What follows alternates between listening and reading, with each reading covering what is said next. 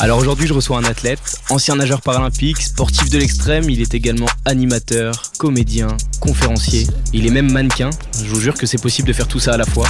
Vous avez deviné Bonjour tout le monde, je me suis toute la journée avec cette petite mousse. J'ai invité Théo Curin à mon micro aujourd'hui. Et entre confidence et challenge, vous allez voir que je ne l'ai pas épargné. Let's go Let's go Bienvenue dans le Let's Go Challenge, le podcast de Fitness Park avec de vrais morceaux de sport à l'intérieur. Je suis Bilal Bouraza, préparateur physique et animateur de ce podcast, qui, vous le verrez, n'est pas tout à fait comme les autres. Mon métier, c'est de connaître les athlètes sur le bout des doigts et de les challenger en permanence. Donc je ferai exactement la même chose ici. D'ailleurs, on en a pour 30 minutes d'épisode, donc n'hésitez pas à faire une petite séance de sport en nous écoutant. Allez Let's go Je fais quoi avec ça Bah, du corps, j'aimerais bien. 10 droite, 10 gauche. Théo, très heureux de te retrouver ici pour le premier épisode de Let's Go. Donc on se connaît très très bien et c'est la particularité de cet épisode puisque euh, on collabore dans le cadre de ta préparation physique euh, depuis quelques années maintenant. On est également amis dans la vie. Et aujourd'hui, voilà, pour les personnes qui ne nous connaissent pas, pour les auditeurs, j'aimerais que tu nous racontes un maximum de choses sur toi.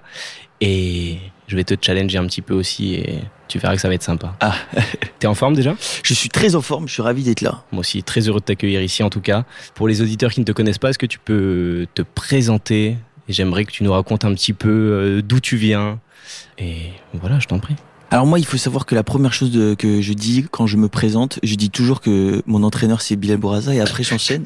non, euh, pour être euh, pour être plus sérieux, euh, bah Théo Curin, j'ai 22 ans. Euh, je suis né euh, à Lunéville en, en Lorraine. J'ai eu une histoire de vie un petit peu atypique euh, parce qu'à mes, à mes 6 ans, je suis tombé malade et, et j'ai eu euh, justement un, un diagnostic qui disait que j'avais une méningite bactérienne avec un purpura fulminant.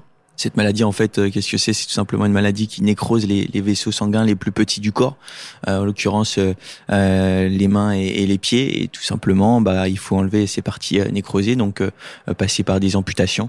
Et voilà, ça c'est passé à, mes 6 ans. Et forcément, quand il se passe quelque chose comme ça aussi jeune, bah, ça peut être parfois même un avantage parce que forcément, à 6 ans, on n'a pas encore tout appris sur la vie. À ce moment-là, du coup, bah, j'ai réappris à, à vivre d'une manière différente à mes 6 ans et demi, euh, 7 ans, euh, en passant par la rééducation, etc. Et c'est en, rééducation un peu plus tard que j'ai découvert euh, euh, le, sport et, que j'ai commencé à, nager. Et depuis, voilà, je suis euh, nageur paralympique et, aventurier. Écoute, euh, moi la première question qui, me vient quand tu m'expliques euh, un petit peu ton histoire, ton parcours, c'est euh, à quel moment finalement tu as commencé à devenir fier euh, de ton handicap, réussir à l'accepter dans un premier temps et ensuite en faire une fierté parce que je pense qu'à l'heure actuelle c'est ce qui te caractérise. Qu'est-ce que tu peux en dire par rapport à ça?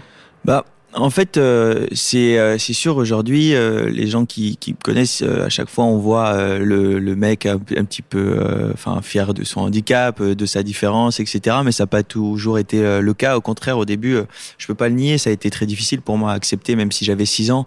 Je dis souvent que c'était une force d'avoir cette maladie très très tôt, parce que à 6 ans, on, a une innocence en fait de la vie. On, on se rend pas forcément compte de ce qui est en train de se passer et de ce que ça va provoquer. Euh, mais après, quand on sort de l'hôpital, quand on sort de la rééducation et qu'on et qu'on est confronté à, à la vraie vie, eh ben c'est tout de suite plus difficile. Mais ça a mis un peu de temps avant d'avoir justement ce, ce discours euh, sur l'acceptation de soi, sur l'acceptation de son corps, sur l'acceptation de la vie en général. Mais un jour, voilà, j'ai eu euh, j'ai eu plusieurs déclics euh, qui m'ont fait euh, en fait accepter tout ce qui s'était passé. Et en fait euh, je me suis dit de toute façon ça changera pas. Mes mains mes pieds ils vont pas repousser. Donc il va falloir l'accepter et profiter de la vie malgré tout ça. Et aujourd'hui c'est vrai que je suis hyper épanoui. Je serais incapable de te dire à, quel moment euh, le déclic a été le plus important et à partir de quel moment euh, je me suis vraiment senti euh, épanoui.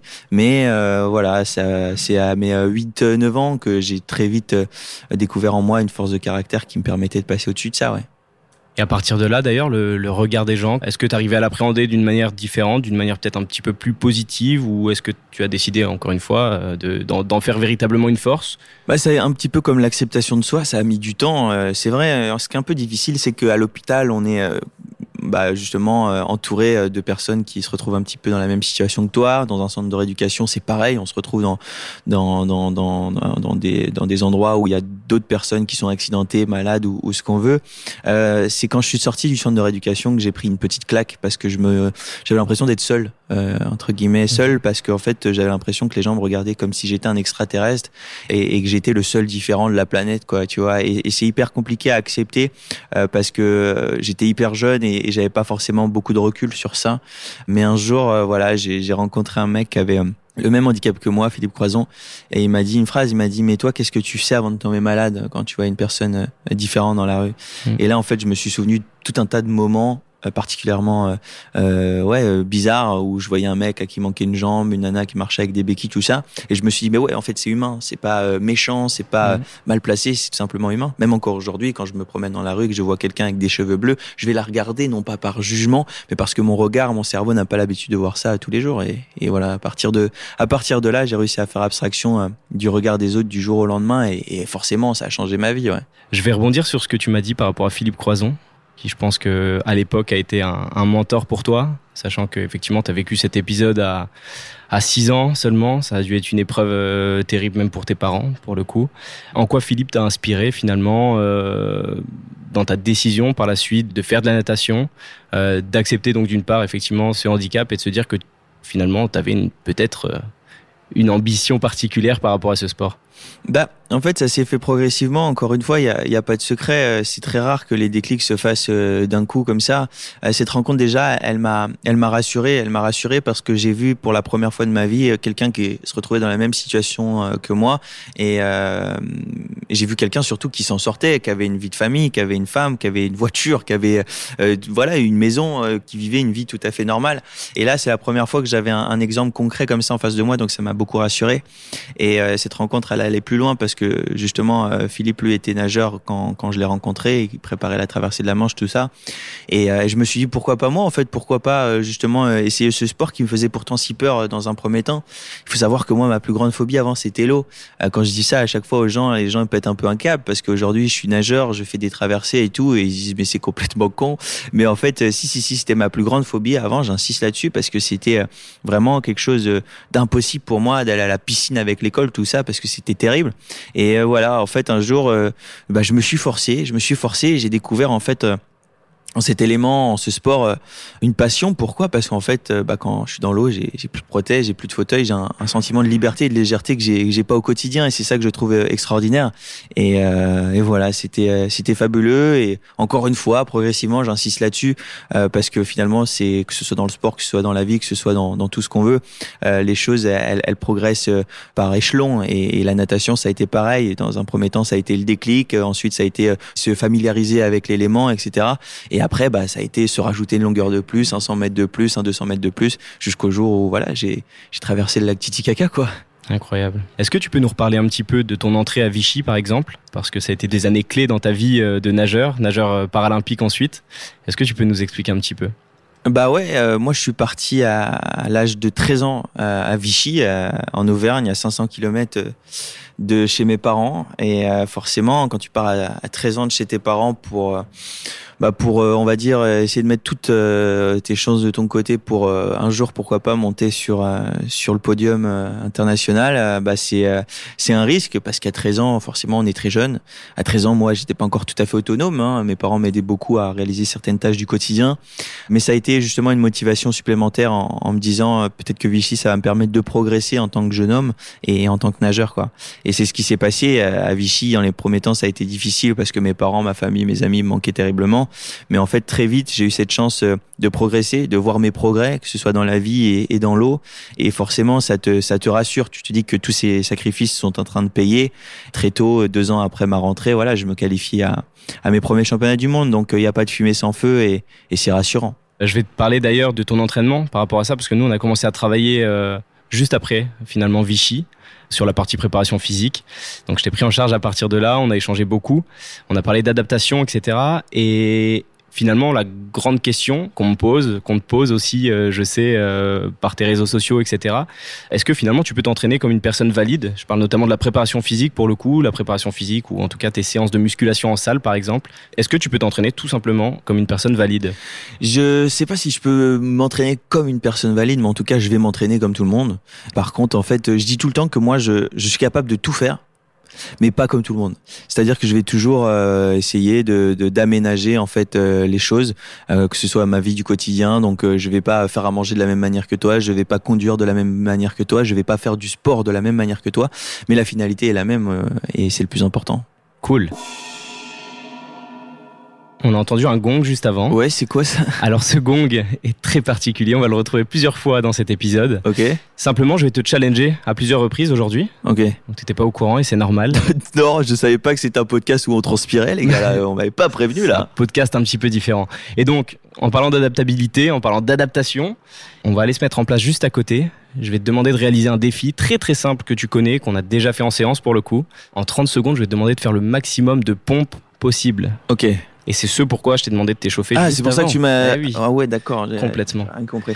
Alors, je vais juste enlever mes prothèses du coup. Eh et, du coup, je mets mes jambes sur le step. On va se mettre vraiment des pompes. Euh, exactement. On va faire des pompes comme on les fait à l'entraînement. Les jambes seront sur le step. Tu auras juste enlevé tes prothèses, les bras sur le tapis juste devant, et on va enchaîner là-dessus. Allez, let's go. Maximum de pompes sur 30 secondes de travail. Ok, les auditeurs vont pouvoir ensuite euh, Après, challenger un petit peu. Effectivement, on va garder le total. L'objectif, c'est de faire le maximum de répétitions. Le plus en 30 secondes. Le plus en 30 Et après, les gens qui nous écoutent là, ils vont devoir faire plus que moi. Exactement. Essayez en tout cas. Essayez. Je vais me tuer. Mais en tout cas, aujourd'hui, je veux rien. En, dessous de 20 répétitions, je ne peux pas continuer ce podcast avec toi. on arrête de s'entraîner ensemble. ok, t'es en place. Ouais. Donc là, les genoux sur le step, les bras nickel. Ok, un bon gainage. Et quand tu le peux, on est parti. 3, Allez. 2, Allez, let's go. Allez, souffle bien. Parfait. Souffle bien, ça va? Non. Non? Tu peux pas me parler J'en ai fait 20 là. Continue. On peut s'entraîner ensemble encore. Tu comptes en même temps? Ouais. Ah, tu restes ici. Parfait. Il reste combien de temps, les gars? Encore. Putain. Ok, c'est bon. Parfait. Ok, bah je suis mort. Parfait, ça va? Bah écoute, euh, moi, on m'a dit euh, podcast, mais. Euh, mais je pensais pas que j'allais en chier, quoi. Mais écoute, surtout, euh, les auditeurs auront la chance de se confronter à Théo Curin et ça, c'est. Donc, du coup, on est sur combien de répétitions 33 répétitions en 30 secondes. 33 répétitions. Bah écoutez, à tous les auditeurs qui nous écoutent, bon courage à vous et au boulot, j'ai envie de vous dire. Mais par contre, j'ai mal au bras là. Ah. Ouais, je suis fatigué là. Pour les prochaines fois d'ailleurs, si on entend ce même gong, ah. je te challengerai sur, euh, sur d'autres thématiques, sur d'autres exercices que tu connais. Donc ça peut regonguer à, tout moment. À tout moment. Ça regongue souvent ici. Hein. Ça regongue souvent. Oh. Ok, on s'y remet tranquillement. Est-ce que tu peux me parler un petit peu du rapport que tu as avec le sport en salle? Donc on a parlé d'adaptabilité, on a parlé d'adaptation, on, t'a vu sur des pompes d'ailleurs. Moi pour le coup j'ai déjà eu tendance à, personnaliser et à, adapter un petit peu nos, exercices. Comment tu te sens simplement dans une salle de remise en forme comme ici à Fitness Park? Est-ce que c'est adapté? Est-ce que tu t'y sens bien? Est-ce que tu te sens comme une personne finalement valide? Je, ne sais pas si, si je peux m'exprimer ainsi, mais en tout cas est-ce que voilà, c'est un univers que tu apprécies particulièrement? Bah en fait c'est euh, arrivé un, peu tard en fait cette découverte des salles de sport parce que moi quand je m'entraînais à Vichy on s'entraînait tout le temps au, au Krebs euh, vraiment dans une bulle entre guillemets c'est seulement en, commençant à bosser avec toi euh, j'ai découvert un peu ce, cet univers de, de salles de sport et et, et, franchement, j'aime beaucoup parce que c'est des espaces où on peut être, euh, où on est mélangé. En fait, on peut voir à la fois euh, des personnes euh, qui font du sport peut-être une fois par semaine. On peut être sur le même tapis, enfin sur le tapis de course juste à côté d'un d'un mec qui prépare une compétition. Et c'est ça que j'aime beaucoup. J'aime beaucoup cet état d'esprit que les gens ont aussi dans ces salles de sport. On n'a pas forcément les mêmes objectifs, mais on est là dans la même idée, l'idée de se dépasser. Et c'est ça qui me plaît. On a l'habitude nous de bosser beaucoup dans, dans des salles fitness park, et mhm. c'est vrai qu'à chaque fois, maintenant euh, comme c'est souvent les mêmes machines, on, a nos petites habitudes. On essaye de, trouver justement des adaptations avec des systèmes de crochets, des systèmes de sangles et tout. Euh, et, c'est vrai que ouais, on se sent un petit peu comme à la maison maintenant parce qu'on y passe du temps dans ces salles de sport. C'est vrai qu'on y passe beaucoup beaucoup de temps. Tu m'avais déjà fait part de ça. Effectivement, tu t'y sens euh, plutôt bien. Il y a un côté aussi intéressant, c'est que finalement, on pourrait penser que les athlètes, déjà en général, en tant qu'athlète et maintenant en tant également que personnalité publique, on a envie d'être tranquille aussi. Et finalement, je sais que bah, même être au contact euh, des personnes, même qui te suivent sur tes différents réseaux, etc., euh, bah, finalement, ça te fait plaisir de passer du temps avec ces personnes, ça te fait plaisir de faire des photos, de signer des autographes et de discuter un petit peu euh, avant ou après ta séance. Et est-ce que ça c'est quelque chose qui est important pour toi euh Oui, bien sûr. C'est vrai que c'est hyper, hyper émouvant et, super sympa à chaque fois. Mais bon, je suis pas, je suis pas Beyoncé. Je suis, je suis, je suis loin d'être en train de créer des émeutes à chaque fois que je, rentre dans une salle de sport. C'est juste que ouais, c'est sympa quand les gens me reconnaissent parce qu'ils ont suivi mes, mes défis ou, certaines de mes aventures.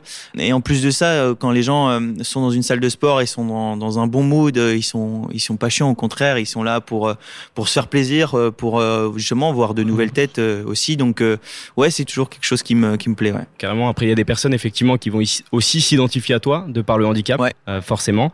D'ailleurs, on te qualifie régulièrement d'ambassadeur des personnes atteintes de handicap. Qu'est-ce que t'en dis? Alors ça, c'est ça a toujours été un, un, un sujet euh, un peu euh, sensible, mais sans être sensible, on va dire dans, dans sur le mauvais côté. Euh, au contraire, c'est juste que moi, je, je, fais partie des personnes qui se battent justement pour casser un petit peu les codes. Et je trouve que dire que je suis le, le porte un des porte-parole du handicap, je trouve que ça va un petit peu à, à l'inverse de l'esprit en fait qu'on souhaite mettre en, en avant. évidemment, moi, je suis quelqu'un d'handicapé.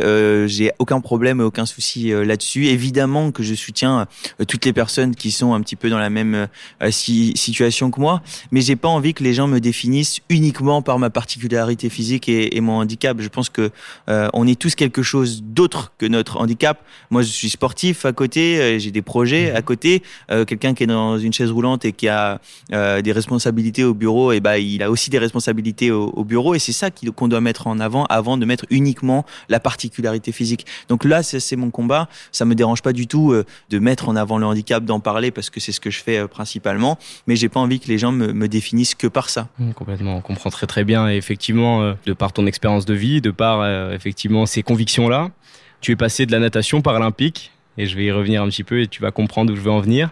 Finalement, à des défis de plus en plus extrêmes. On a évoqué un petit peu la traversée du lac Titicaca tout à l'heure, par exemple. Donc natation paralympique, initialement 2016, tu fais les Jeux de Rio, pour recontextualiser un petit peu. Ce sera les derniers Jeux paralympiques que tu as fait jusqu'ici. Ouais. Pourquoi? Mais c'est vrai que euh, à chaque fois les gens euh, se disent mais ouais mais t'as fait qu'une fois les jeux, t'étais pourtant si jeune, euh, t'avais toute une carrière devant toi. Évidemment que j'aurais aimé faire encore plein d'autres plein d'autres compétitions comme celle-ci, mais il faut savoir en fait que le paralympisme c'est hyper complexe et parfois même un peu incompréhensible parce qu'on est classé par catégorie de handicap.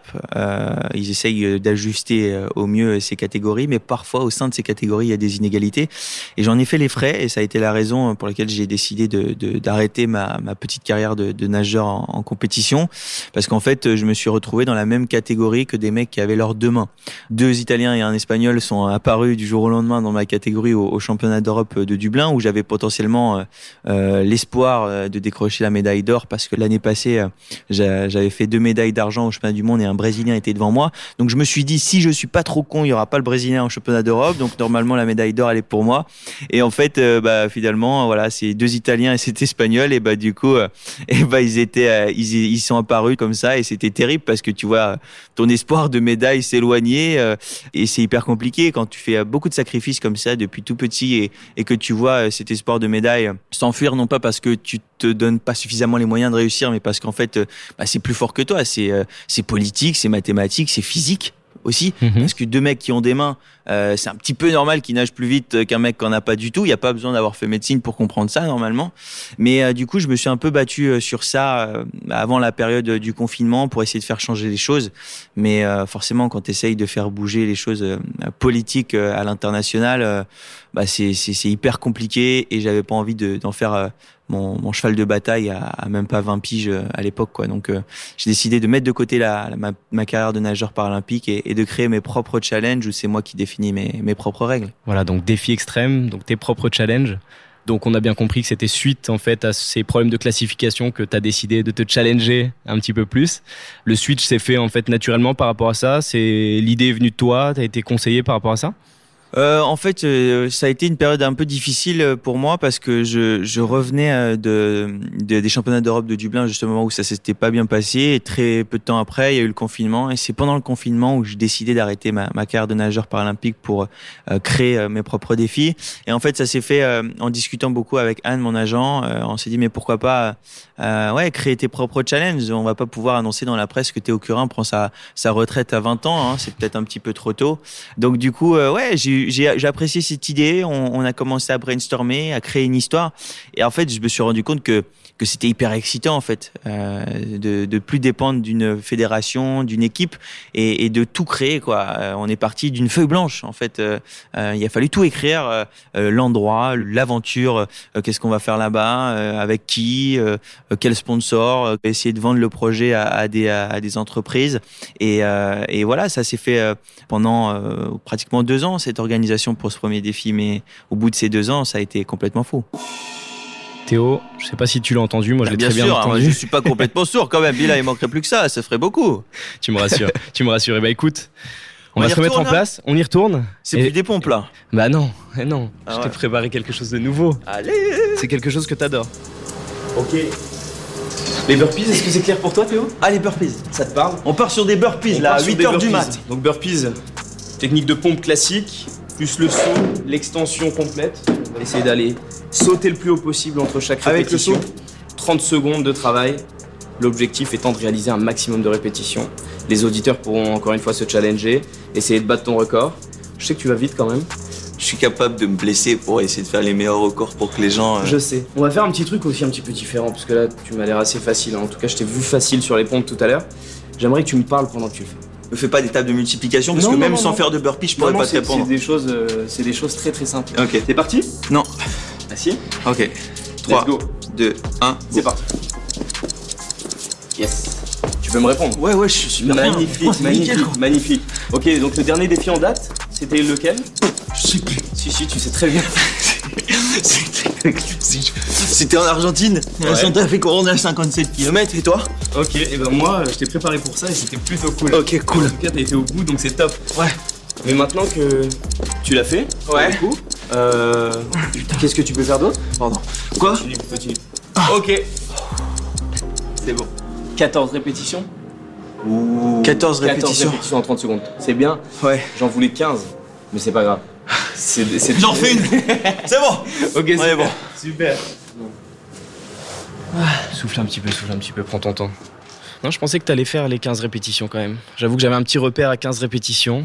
Alors, 14. je suis essoufflé, purée. C'est la première fois que je fais un podcast et que je suis essoufflé comme ça. Je, je- c'est la première fois. Normalement, je fais 15 burpees peut-être en 30 secondes, mais d'habitude, je parle pas. C'est vrai, Je parle pas. J'ai dû réfléchir et tout. C'est C'est chaud. c'est vrai. T'as réfléchi donc à ce dernier défi. Ouais. 57 km en Argentine, c'est ça? Ouais. Ok. Combien de temps de préparation? Euh, bah pratiquement un an. Euh, je sais pas. C'est sûrement toi qui dois savoir Ouais, plus que moi. complètement, euh, ça. complètement. J'allais, j'allais y venir, ouais. C'est combien de temps? Quasiment 12 mois.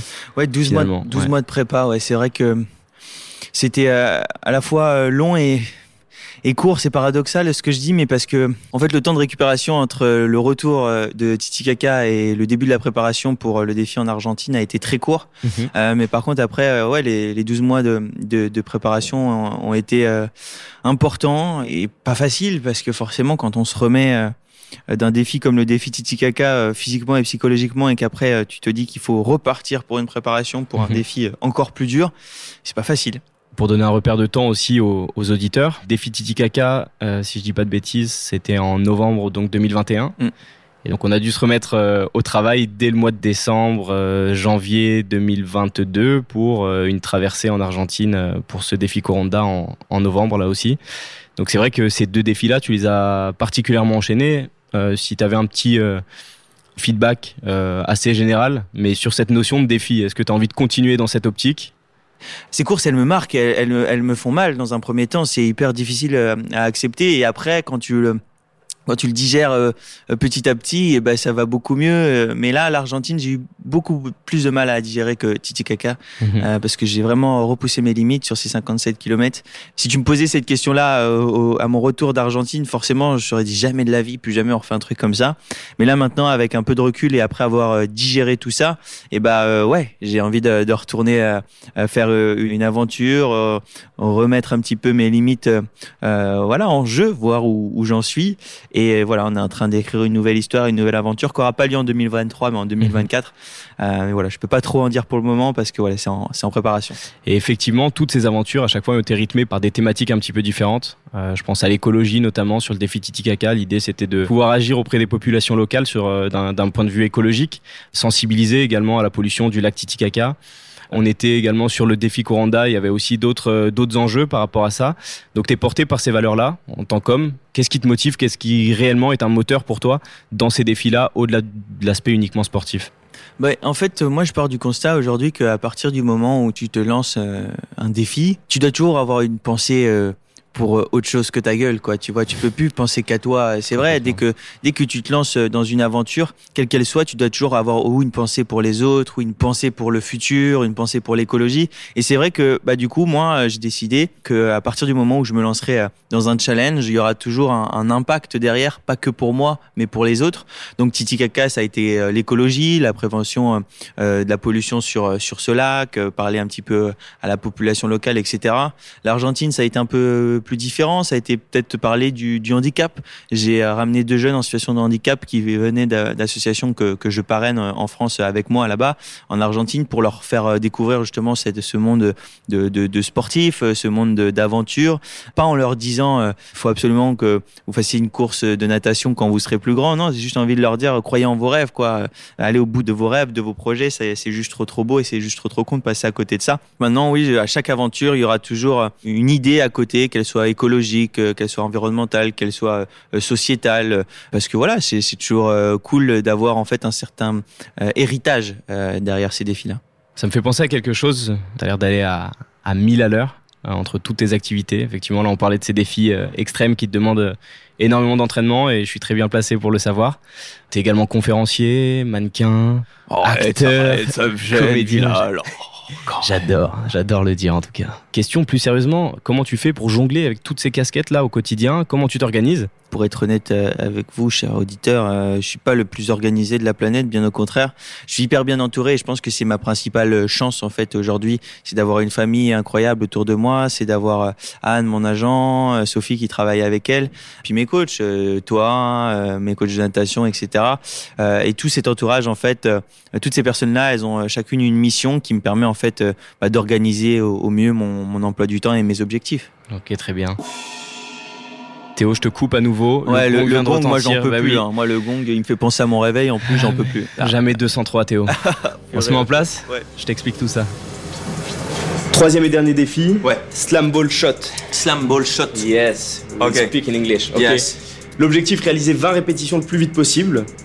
L'idée, c'est de prendre ce metin ball de 8 kg, d'aller tendre les bras au-dessus de la tête avec ce metin ball, et ensuite de le jeter le plus fort possible au sol. L'objectif, c'est de rebasculer en squat à chaque fois pour récupérer le metin ball. Galère. D'aller chercher une extension complète et le de jeter. Ok, Mais là, je parle plus, tu me poses pas de questions. Là. Ah si, je vais te parler un petit peu quand même. Ok. On y 3, 2, la foule est en délire. 1, let's go Allez. Très très bien. On va chercher le plus haut possible au-dessus de la tête. Le plus haut possible. Ok Théo. Tu peux me répondre là Tout va bien? Ok, très très bien. On va parler d'organisation un petit peu. J'aimerais te parler de nutrition pendant que tu es en train d'en. ouais, vas-y, parle de nutrition. Ok, je voudrais que tu parles de nutrition. Et comment t'articules ta nutrition au quotidien? Est-ce que la nutrition est une part importante dans ton organisation au quotidien? Est-ce que la nutrition a un apport important dans ta performance? Pas du tout Pourquoi? Parce que c'est important de manger. De faire top, c'est bon. Ok, ok. 20 répétitions en combien? 42 secondes, 20 répétitions. Très, très bien. Comment ça va? Oh, Je sens plus mon corps. Hein. Très bien. Moi, en fait, je fais partie des gens qui ont beaucoup de mal avec la frustration. Que ce soit dans la bouffe, que ce soit dans le reste. Euh, donc du coup, c'est vrai que moi, je fais pas spécialement attention à ce que je mange la plupart du temps, j'avoue. C'est important d'être honnête. Mais par contre, forcément, quand je me rapproche euh, d'une d'une compétition, d'une course ou de quelque chose d'important, mais bah, je fais euh, plus attention. Tu m'envoies des, des plans nutritionnels à tenir et c'est vrai que c'est, c'est important euh, voilà, de, de, de, faire attention à ça vraiment, mais peut-être euh, une semaine, deux semaines ou trois semaines avant, pas plus. quoi. Je me pose une question d'ailleurs. Euh, comment tes proches, et particulièrement tes, tes parents, réagissent à chaque fois que tu leur annonces un défi encore complètement fou? Ah, C'est une très bonne question. C'est vrai qu'à chaque fois, mes parents ce sont euh, mes, euh, mes, mes, premiers supporters. Ils ont toujours été là pour me soutenir. Ils m'ont jamais mis de barrière réellement. Ils m'ont toujours poussé à, à croire en, en, mes projets, en mes rêves. Mais, euh, mais c'est vrai que quand je leur annonce que je vais faire euh, une, une, course en Argentine avec des, dans une rivière où il y a des crocodiles, des piranhas, tout ça, bah, les parents sont pas toujours super fans dans un premier temps. Mais ils l'ont tout de suite compris, comme ils connaissent bien leurs enfants. bah voilà, moi dès que j'ai une idée en tête, de toute façon, je, je change jamais d'avis et, et, je fonce. Donc donc voilà, non, ils me soutiennent toujours, même si dans un premier temps, à chaque fois, ils sont pas toujours fans des, des idées un peu farfelues que, que j'ai. Théo, merci beaucoup pour merci ce Bilal. moment. Merci, merci pour cet échange. Merci à toi, Bilal, et longue vie à ce podcast. Merci à toutes et à tous de nous avoir suivis. Je vous donne rendez-vous le mois prochain pour un nouvel épisode. Et pensez à bien vous abonner à la chaîne de podcast Let's Go by Fitness Park parce que je suis sûr que vous ne voudrez pas manquer mes prochains invités. Et si vous avez profité de ce podcast pour faire du sport, vous pouvez prendre 5 minutes de pause avant de vous y remettre. Let's go